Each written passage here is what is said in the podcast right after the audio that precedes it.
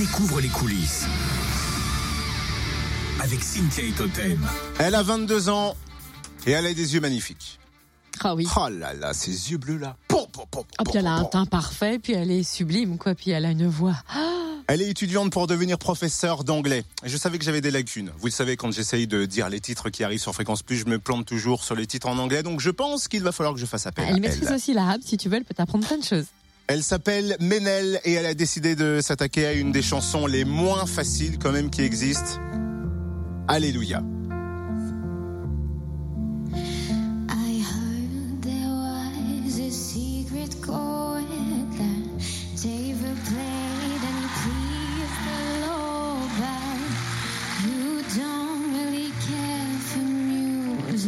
Zazie s'est retournée tout de suite, elle a choisi Mika pour poursuivre l'aventure. Elle a interprété Alléluia de Leonard Cohen dans une version arabo-anglaise, Ouais. parce qu'elle est fière de sa culture et elle aime partager les genres et les langues. Ah, quelle pureté et grâce.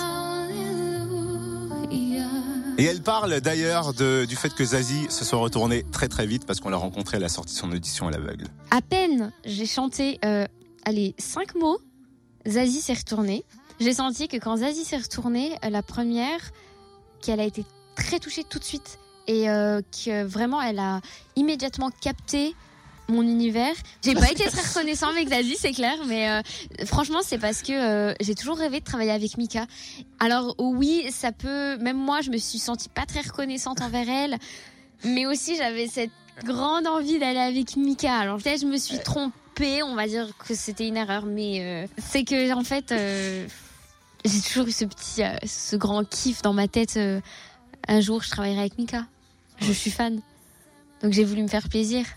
Moi j'ai souhaité chanter assise parce que euh, je suis très stressée avant d'aller sur scène.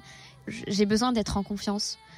Et le fait de m'asseoir, ça me permet de me recentrer sur moi-même, de créer mon petit cocon et donc de me concentrer pleinement sur ma chanson.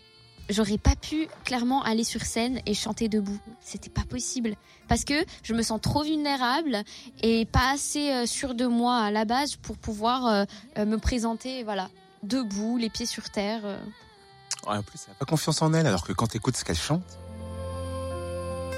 Et c'est vrai qu'elle a l'air toute mimi, toute gentille, mais il faut se méfier des apparences. Quand j'étais en quatrième, c'était un jour où j'étais pas bien. J'étais juste, on j'étais pas bien quoi. Et il y a une fille qui est venue, je sais pas qu'est-ce qu'elle voulait, mais elle, elle me poussait. C'était à la récréation.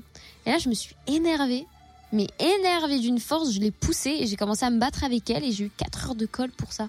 Quand on me cherche, euh, des fois, je, je m'énerve. Hein. Mais ça, c'était quand j'étais plus jeune. Non, je suis vraiment toute douce, hein, mais euh, c'est vrai que quand j'étais jeune, j'étais très nerveuse.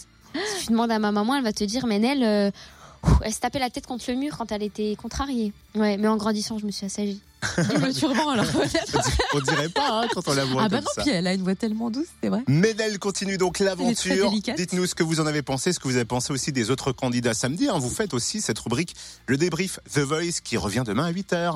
Retrouve le débrief The Voice. En replay. Fréquenceplusfm.com. Fréquenceplusfm.com